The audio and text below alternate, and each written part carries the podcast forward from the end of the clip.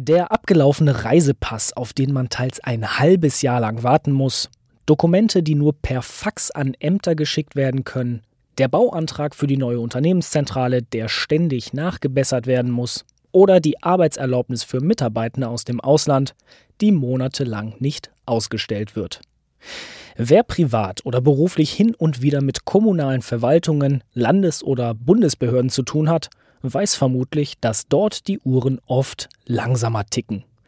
Vor etwas mehr als einem Jahr stellte der wissenschaftliche Beirat des Wirtschaftsministeriums in einem Gutachten fest, Deutschlands Verwaltung hat eklatante Rückstände bei der Digitalisierung. In dem Gutachten heißt es wörtlich, Deutschland leistet sich in der öffentlichen Verwaltung Strukturen, Prozesse und Denkweisen, die teilweise archaisch anmuten. GovTech, also digitale Verwaltungstechnologien und Anwendungen, kann vieles vereinfachen, beschleunigen und effizienter machen.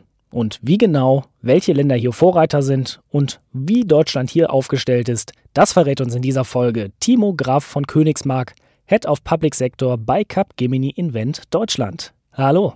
Hallo, freut mich hier zu sein. Und damit herzlich willkommen zu So klingt Wirtschaft. Mein Name ist Matthias Rutkowski. So klingt Wirtschaft. Zukunftsthemen für Unternehmen. Der Business Talk der Solutions bei Handelsblatt Media Group.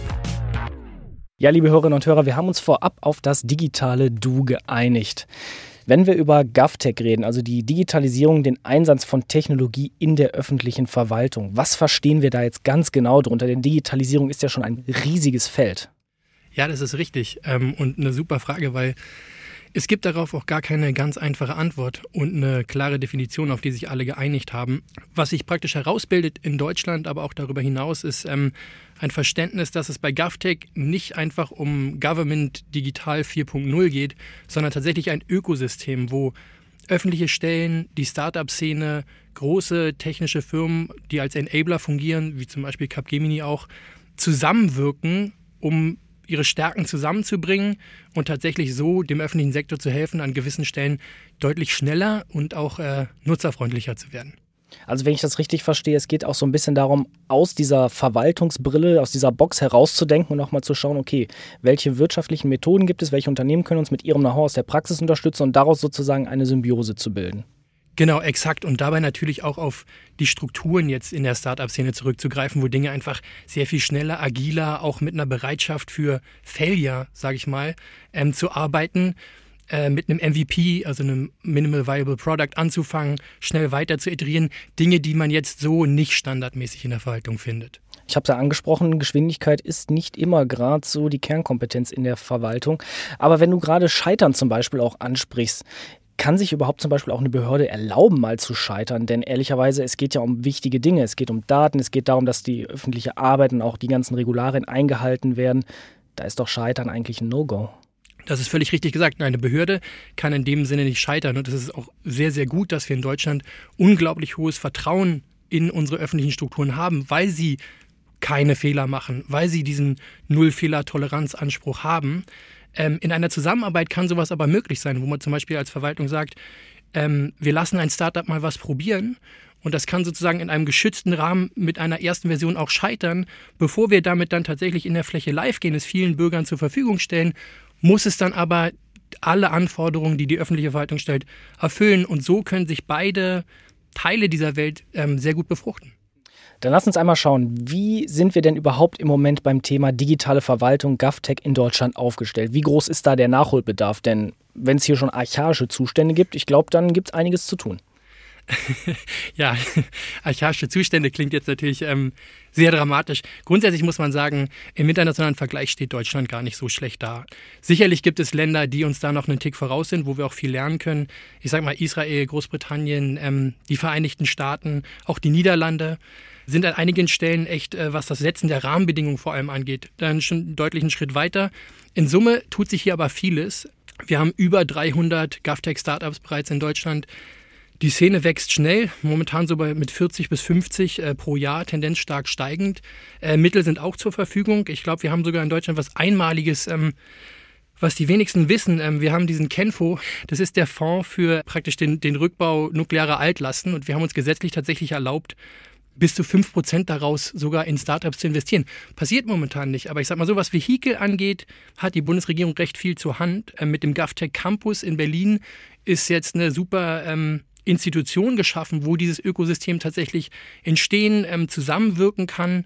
Der Wille ist auch an vielen Stellen da. Wir nehmen das natürlich äh, in Zusammenarbeit auf der kommunale, auf der Bundesebene, aber auch auf der Start-up-Seite ähm, in Deutschland und auch in Europa wahr. Da tut sich gerade ganz viel.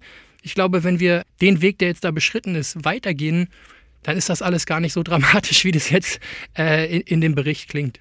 Wenn du sagst, es tut sich da schon einiges, wo ist denn GovTech bisher schon angekommen? Wenn man jetzt die kommunale Ebene mit reinnimmt, wo sich tatsächlich der Großteil momentan abspielt, kann man sagen, überall. Ganz dezidiert sehen wir es im medizinischen Bereich, zum Beispiel bei der Patientenversorgung.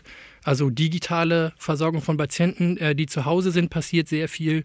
Im Bereich künstliche Intelligenz passiert sehr viel. Jetzt nur mal ein krasses Beispiel rauszunehmen. Helsing ähm, hat gerade über 100 Millionen eingesammelt, gleich in der ersten Runde und dann alles, was äh, Data Analytics angeht, sieht man auch viele Startups, die tatsächlich auf kommunaler, mittlerweile sogar überregionaler Ebene stark Fuß fassen. Dann lass uns einmal darauf eingehen. Du sprachst vorhin von Rahmenbedingungen und gerade klang es auch noch mal so ein bisschen an, welche Voraussetzungen müssen wir denn jetzt überhaupt schaffen, damit eben so diese Verbindung zwischen der Startup-Welt und der öffentlichen Verwaltung überhaupt existieren und beziehungsweise vorangetrieben werden kann, dass da eben GovTech wirklich Einfluss findet.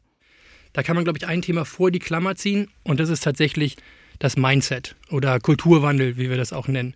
Für dieses Ökosystem muss ganz klar von allen Seiten die Bereitschaft sein, sich darauf einzulassen, die Stärken des anderen anzunehmen und sich auch die eigenen Schwächen sozusagen einzugestehen und im Zusammen etwas besser zu machen. Darüber hinaus gibt es, glaube ich, drei ganz konkrete Dinge, die man angehen muss. Der erste Punkt ist Finanzierung. Es muss finanzielle Anreize natürlich für Startups geben, sich im GovTech-Bereich zu engagieren. Der zweite Punkt ist, Vergabeverfahren müssen angepasst werden, dass sie für die Start-up-Szene funktionieren. Gerade der Bereich Ver Vergabe ist momentan im öffentlichen Bereich so, dass er für Startups oft einfach nicht funktioniert. Die Verfahren dauern zu lange. CV-Anforderungen werden gestellt, die mit der Startup-Szene einfach überhaupt nicht zusammenpassen. Ähm, oder es werden Referenzbücher gefördert, die ein Startup ja noch gar nicht haben kann, per Definition. Und der weite Bereich ist Infrastruktur, die es Startups erlaubt, schnell ihre ähm, entwickelten Lösungen zu skalieren, sprich mehreren Stellen in der öffentlichen Verwaltung zur Verfügung zu stellen. Also ich sage mal Stichwort souveräne Cloud.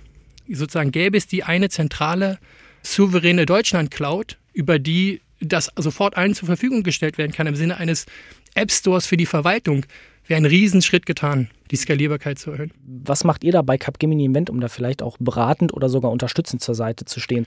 Wir unterstützen immer so, wie es an der Stelle erforderlich ist, ähm, zum Beispiel indem wir einfach die Anforderungen ähm, aus der Verwaltung direkt übersetzen, so dass das Startup von Anfang an in die richtige Richtung entwickelt, dass Leistungen, die entwickelt werden, dann skalierbar sind. Wir können helfen, äh, Dinge in die Strukturen zu bringen, die die souveräne Cloud bisher in Deutschland ausmachen oder die perspektivisch sie ausmachen werden. Äh, wir können selbst mit unseren Partnern äh, Dinge in Public Cloud Strukturen bewegen, von denen wir wissen, dass sie für eine Großzahl ähm, kommunaler oder Landesbehörden zugänglich ähm, sind und mit deren Anforderungen vereinbar. Da ist die Bandbreite ziemlich groß. Diese Eintrittsbarrieren, ist das wirklich so dramatisch, wie es sich gerade angehört hat? Also wenn wir die Startups fragen, dann sagen die ja. Und zwar äh, deutlich über 80 Prozent. Da kann es natürlich dann große Firmen geben, wie eine Capgemini zum Beispiel, die als Enabler dazwischen funktioniert, die mit Startups partnert und gleichzeitig sich einem großen Standardvergabeverfahren stellen kann. Ähm, das kann an manchen Stellen funktionieren, aber das kann praktisch nicht die Lösung für die Masse sein. Da muss ganz klar noch was passieren, dass diese abschreckende Hürde einfach irgendwo fällt. Können die Startups da selber auch irgendwie dran mitwirken? Da muss ich den GovTech Campus in Berlin nochmal erwähnen. Genau da kommen Startups, aber auch Spezialisten aus der Vergabe vom Bund zusammen, um gemeinsam genau diese Dinge zu besprechen. Was braucht ihr Startups eigentlich, dass es für euch funktionieren kann und gleichzeitig, was sind aber die Mindest Regeln praktisch, die wir als äh, Bund natürlich trotzdem aufrechterhalten müssen, dass das alles äh, sauber und unangreifbar ist. Und ich glaube, da in der gemeinsamen Entwicklung einen Weg zu finden, ähm, ist genau der richtige Weg. Und wenn wir nach Frankreich gucken, äh, sehen wir, dass das auch geht. Hört sich gerade so an, dass gerade an dem Campus-Beispiel, was du hervorgehoben hast, beide Seiten mit demselben Mindset aufeinandertreffen und sozusagen konstruktiv miteinander arbeiten. Genau, also ich, ich glaube, diese, diese Orte werden immer mehr auch die kritische Masse ähm, wird immer größer von, von Leuten auf allen Seiten, die genau dieses Mindset mitbringen. Und natürlich ist sowas wie der GovTech Campus dann der perfekte Ort, wo man diese Menschen zusammenbringt und dann einfach auch unerwartet schnell wirklich großartige Lösungen entstehen können. Ja, ich greife dein Stichwort der perfekte Ort einmal auf. Wir kennen es ja von der Digitalisierung zum Beispiel. Wir gucken einfach äh, ins Silicon Valley oder wir schauen nach China, in, nach Shenzhen. Das sind ja so die Zentren, wo halt Digitalisierung gefühlt eigentlich vorangetrieben wird. Blicken wir mal auf GovTech. Wo sind denn da die GovTech-Zentren dieser Welt? Wir als europäisches Unternehmen haben natürlich den, den, Blick ganz besonders auf Europa und da muss man sagen, ist Berlin ganz weit vorne, äh, glücklicherweise, London und Paris. Ja, ähm, und da passiert aber unglaublich viel. Und in Deutschland geht es mittlerweile auch über Berlin deutlich hinaus. Hamburg zieht ordentlich an, München zieht ordentlich an, auch im Ruhrgebiet tut sich immer mehr. Ist insgesamt eine total positive Entwicklung und was ich persönlich, ähm, klar, als Deutscher ist man irgendwie auch Föderalismus geprägt, besonders ähm, spannend finde, in Deutschland ist es tatsächlich, ähm, wie man sieht, klar, Berlin ist der Schwerpunkt, aber es entsteht auch an den anderen. Also wir sind nicht nur das Spree Valley, sondern, sondern weit auch darüber hinaus. Und das macht, ähm, macht das gerade in Deutschland auch super spannend. Behörden sind ja auch unheimlich vielfältig, die sind ja auch so komplex organisiert, da ist es wahrscheinlich schwer, wirklich eine große Methode für alle generalistisch ausrollen zu können. Ja, das ist völlig richtig. Auch gerade die, ich sag's mal, Sexiness ähm, dieses ganzen GovTech-Kosmos liegt genau darin, dass es nicht die großen Brecher gibt, die man versucht, über alles auszurollen, sondern clevere Lösungen für einzelne Probleme, die teilweise vielleicht auch regional bleiben, aber teilweise auch darüber hinaus ausgerollt werden kann. Gerade im Bereich ähm, Medizin passiert ganz viel, was sicherlich auch bundesweit Anwendung finden kann. Also wenn es um die elektronische Versorgung oder Fernversorgung von Patienten gehen kann sicherlich im ganzen Bereich künstliche Intelligenz. Also da haben wir Startups, wo Apple Manager gesagt haben, sie kommen aus dem Silicon Valley zurück, gehen nach Deutschland, gründen hier eine Leading AI-Firma. All das kommt in, in dieser GovTech-Szene zusammen, kommt im GovTech Campus Berlin zusammen. Und da ist unglaubliches Potenzial, also an ganz vielen verschiedenen Stellen, sei es von Prozessoptimierung oder von der Digitalisierung einzelner Bürgerleistungen, einfach der einfache, episch funktionierende Parkausweis bis zu wirklich komplexen Dingen und dann auch zum Beispiel Dinge im Sicherheitsbereich, wo es wirklich um ähm, Hightech, Sicherheit, äh, Datenzusammenführung im Gefechtsfeld geht. Also wirklich Dinge, die ähm, man nicht mal schnell am Schreibtisch macht. Du hast vorhin immer mal wieder auch so angedeutet, dass andere Länder da schon ein bisschen weiter sind. Frankreich fiel vorhin auch schon mal als Stichwort. Welche Länder sind denn bisher so wirklich die Vorreiternation in Sachen GovTech? Ja, ähm, gute Frage. Ich glaube, ähm, wie so oft ist die Krux dabei, sich an vielen Stellen Dinge abzugucken und die zusammenzuführen. Also wir können sicherlich zum Beispiel in den USA lernen, wie kann man auch privates Kapital nutzen in der, für die GovTech-Szene. Wir können sicherlich in Großbritannien, den Niederlanden oder auch Israel lernen, wie kann man über das Ausschreiben von Challenges, also klaren Herausforderungen, ähm, zu denen dann ein Grant rausgegeben wird, lernen, dass sich Startups darauf stürzen und schnell gute Lösungen finden, weil sie Sicherheit haben, von Frankreich können wir sicherlich lernen, wie kann man Ausschreibungsverfahren verschlanken, beschleunigen, auf die Startup-Welt anpassen. Ich, ich würde gar nicht sagen, wir müssen uns da jetzt an einen Staat anlehnen und dem nacheifern. Ich glaube, wir müssen die Augen offen halten, um zusammenzubringen, was an anderen Stellen schon sehr, sehr gut funktioniert. Und wie gesagt, ähm, wir müssen uns da auch gar nicht verstecken. Es ist nicht so, dass wir aus der Steinzeit kommen und jetzt äh, den, den Sprung ins 21. Jahrhundert irgendwie hinkriegen müssen. Was machen die denn zum Beispiel auch anders im Vergleich zu Deutschland, dass da vielleicht GovTech weiterkommt? Wie seht ihr das? Sicherlich ist es äh, zum Beispiel in den USA auch ein anderer kultureller Geist, der dahinter ist, ähm, wo einfach das Unternehmertum von Leuten, die einfach mal mit einer Idee bahnbrechend Neues wagen. Da ist schon auch noch eine andere Bereitschaft, sich darauf einzulassen.